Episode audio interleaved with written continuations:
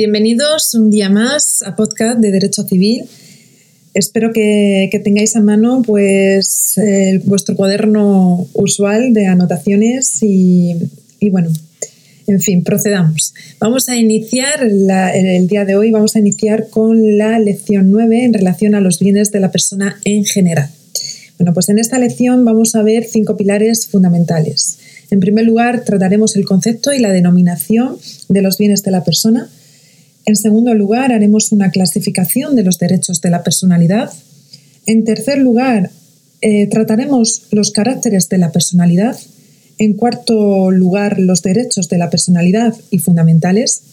Y por último, abarcaremos el tema de la garantía y protección de los derechos de la personalidad.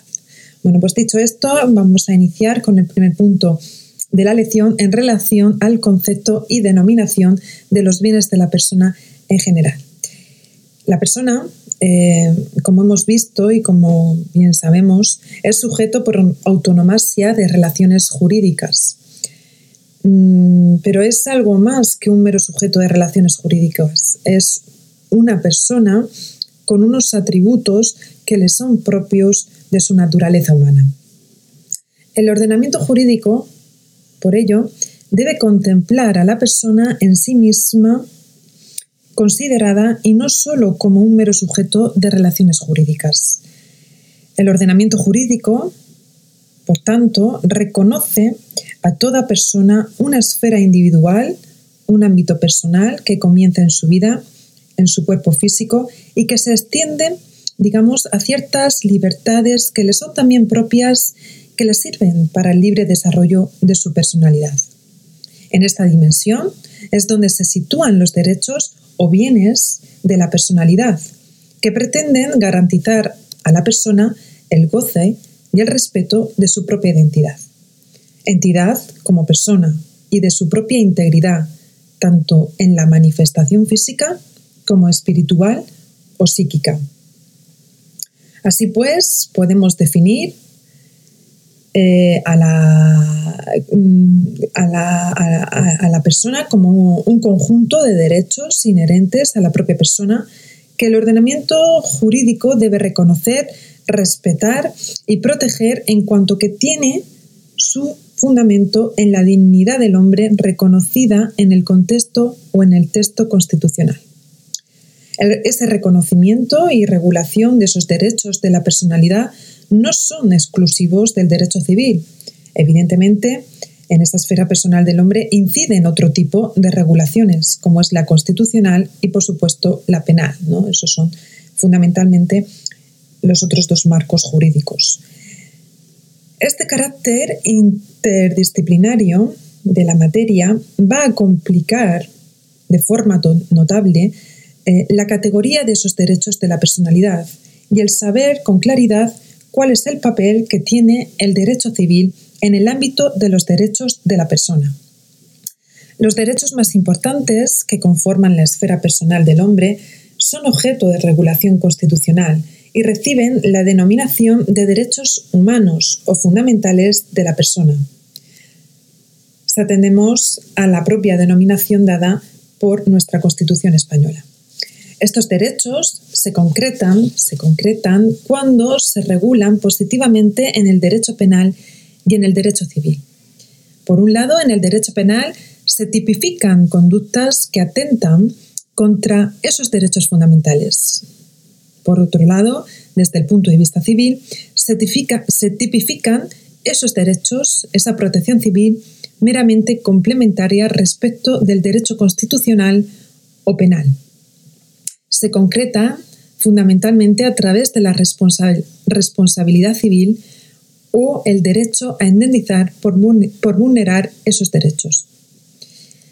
Estos derechos de la personalidad no aparecen regulados en el Código Civil, estos derechos se han ido configurando porque la doctrina o la jurisprudencia han ido reconociendo paulatinamente estos derechos.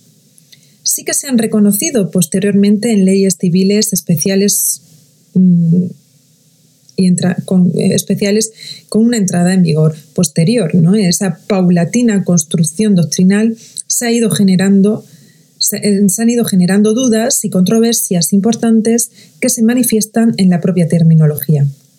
Algunos autores hablan de derechos sobre la propia persona, otros de derechos individuales. La mayoría habla de derechos de la personalidad, bienes de la personalidad. Eh, digamos que lo que ha prevalecido, la, terminología que ha prevalecido es la de derechos de la personalidad y se basa en que están indisolublemente unidos a la personalidad. Además, es la denominación que se ha plasmado en los textos legales. En los últimos años hay una corriente que aboga por la denominación de bienes de la personalidad. Los argumentos que, esgrimen son que son atributos inherentes, manifestaciones de la persona, puesto que vienen a decir que sujeto y objeto se confunden. ¿no? Bueno, eh, si nos vamos a los antecedentes históricos sobre estos derechos, Apreciemos que la protección del derecho hacia la persona comenzó en el ámbito del derecho público y durante siglos quedó limitada en, esa, en, ese derecho privado.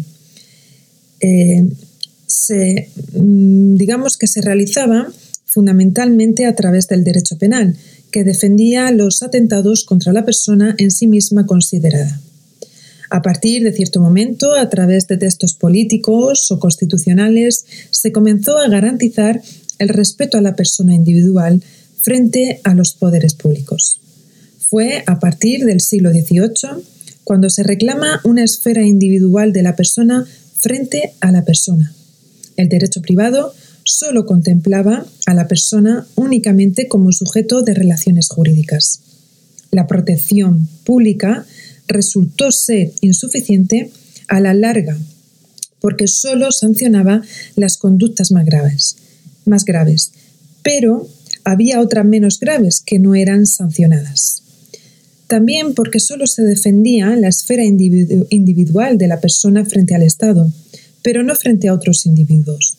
Se precisaba una protección más eficaz frente a otros particulares. Ya en el siglo XX se empieza a materializar esa protección y en la segunda mitad del, siglo XX la doctrina empieza a resaltar la importancia de este tema para el derecho civil. Se va desarrollando desde la perspectiva del derecho civil mediante la doctrina y mediante la práctica judicial se va, digamos, introduciendo la idea de protección de estos derechos. La doctrina y la jurisprudencia comienzan a construir y a defender los derechos de la personalidad. ¿Cuál es la clasificación de estos derechos? ¿En qué se clasifican? ¿Cómo se clasifican los derechos de la personalidad? Bueno, pues por un lado podemos hablar de derechos de la personalidad relativos a la esfera física o corporal de la persona. Aquí entraría la vida y la integridad física. Y, por otro lado, podemos hablar de derechos de la personalidad relativos a la esfera moral o espiritual, donde entraría la identidad, la, intimidad, el honor y la propia imagen. Dicho esto, vamos a iniciar el apartado tercero en relación a los caracteres de la personalidad. Bien, ¿cuáles son estas características? ¿Cuáles son las características o los elementos esenciales de la personalidad? En primer lugar, tenemos que tener en consideración que nos encontramos ante, digamos, derechos innatos u originales, puesto que se adquieren por y desde el nacimiento sin que sea necesario ningún tipo de formalidad ni requisito adicional. Tiene como único presupuesto la personalidad, así lo establece el artículo 29 del Código Civil. En segundo lugar, son derechos absolutos u oponibles erga omnes. Es decir, el titular del derecho tiene un derecho oponible frente a cualquiera, ya sean particulares o los poderes públicos. Y cuando hablamos de particulares, hablamos tanto de personas físicas como jurídicas. Esto se debe a que se habla en la dignidad de la persona.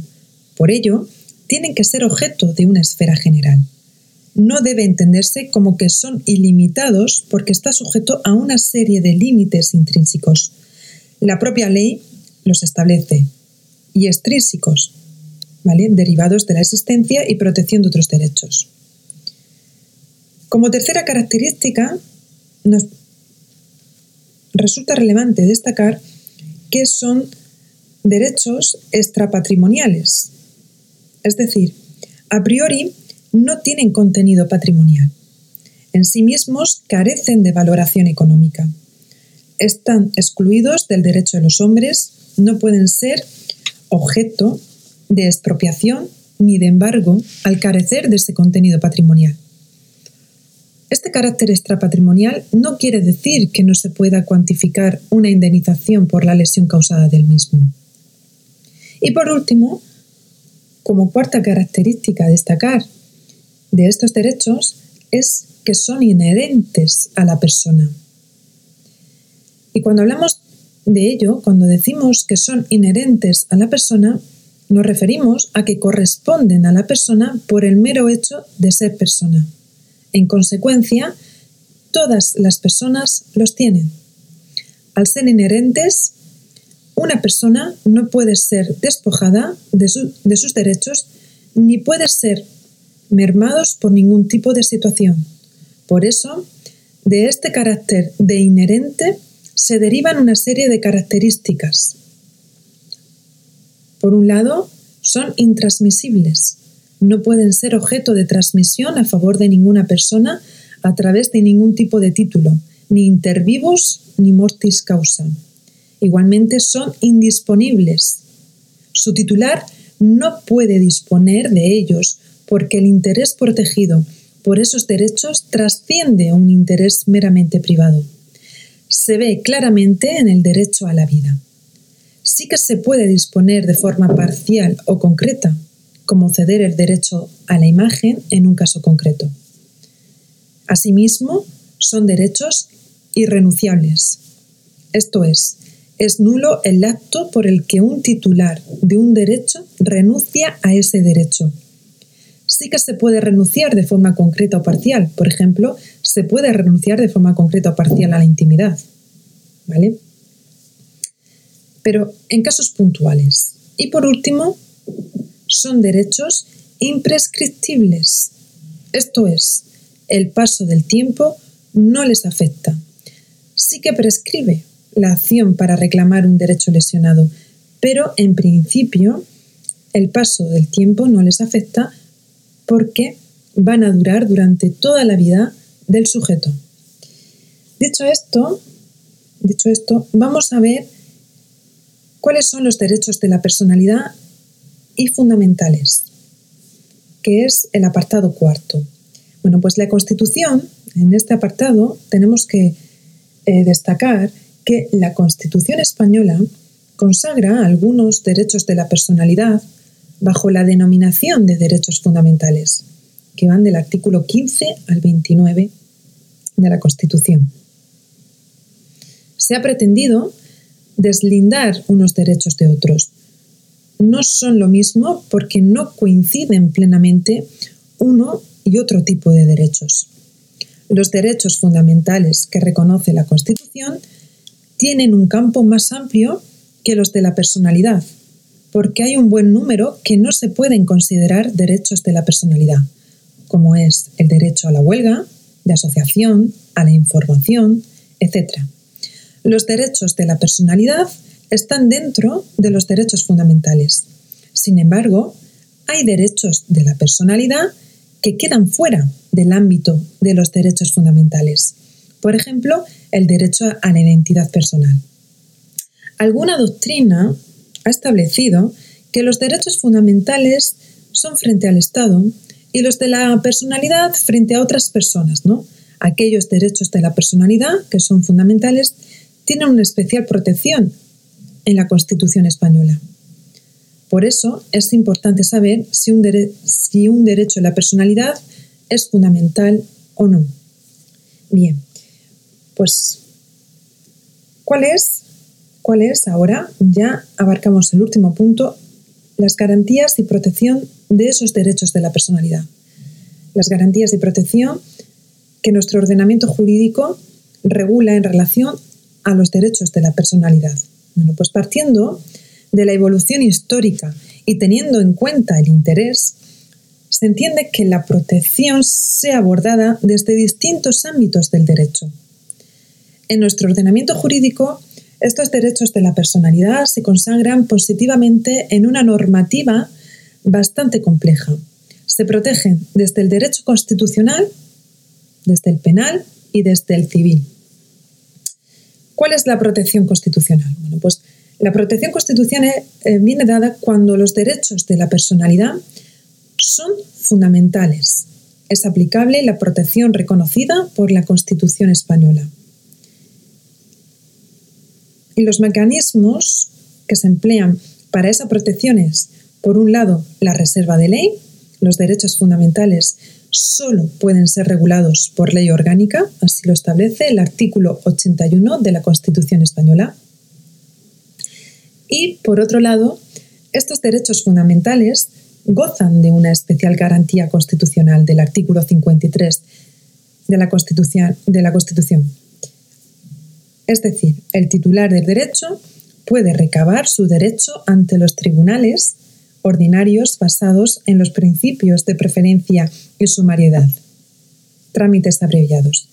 Igualmente, el titular de derecho puede recabar su derecho a través del recurso de amparo ante el Tribunal Constitucional. Dicho esto, vamos a ver cuál es la protección penal y civil entonces. Bueno, pues la infracción de los mismos, de los derechos mm, de la personalidad, va a estar sancionada por la regulación penal, tipificación como delito determinadas conductas que atienden como esos derechos de la, de la personalidad, tiene como finalidad la imposición de la correspondiente sanción y la responsabilidad civil de la comisión de un delito. Igualmente, tiene su regulación civil, ¿no? Bien, la protección civil tiene lugar cuando los derechos que atentan contra los derechos de la personalidad no son constitutivos de delito. Por consiguiente, primero nos tenemos que ir al Código Civil, perdón, al Código Penal y ver si la conducta, la conducta está tipificada como conducta, como delito. Y subsidiariamente, en caso de que no sea así, entraría la protección civil. También se puede solicitar si no se ha solicitado por la vía penal, que también es importante, porque de hecho hay un principio hay un principio en el derecho penal que es, digamos, el de mm, intervención mínima. Entonces, ese principio de intervención mínima del derecho penal debe ser respetado. Por consiguiente, debemos agotar previamente antes otras vías jurisdiccionales que puedan entender y que tengan competencia para conocer de la materia, como es la vía civil. ¿Cuál es la finalidad? Pues la de indemnizar de daños y perjuicios causados por la infracción del derecho al amparo del artículo 1902 del Código Civil, que consagra la responsabilidad civil. Se indemniza tanto el daño material como el moral. Bien, pues dicho esto, damos por concluido y por concluida, mejor dicho, la lección de hoy, esta lección 9 en relación a los bienes de la persona en general. Espero que os haya sido de gran utilidad las aclaraciones que en ella he tratado y bueno, en los conceptos jurídicos que, hemos, que hemos visto, ¿no? Eh, bueno, pues por último, agradeceros una vez más que me acompañéis eh, en estos podcasts de lecciones de Derecho Civil y desearos que paséis y que estéis muy bien y bueno, pues que, que dentro de lo que cabe pues tengáis fuerza y ánimo, que eso es muy importante. Bueno, pues dicho esto, muchísimas gracias de nuevo, con todo mi corazón y cariño. Eh, os deseo lo mejor y bueno, eh, pues no dejéis de, luchar, ¿no? que es muy importante, de luchar por, por aquello que se quiere y se desea. Así que mucho ánimo con estas lecciones de derecho civil, que esto ya está, está hecho, está hecho. Un abrazo muy, muy, muy grande. Hasta luego.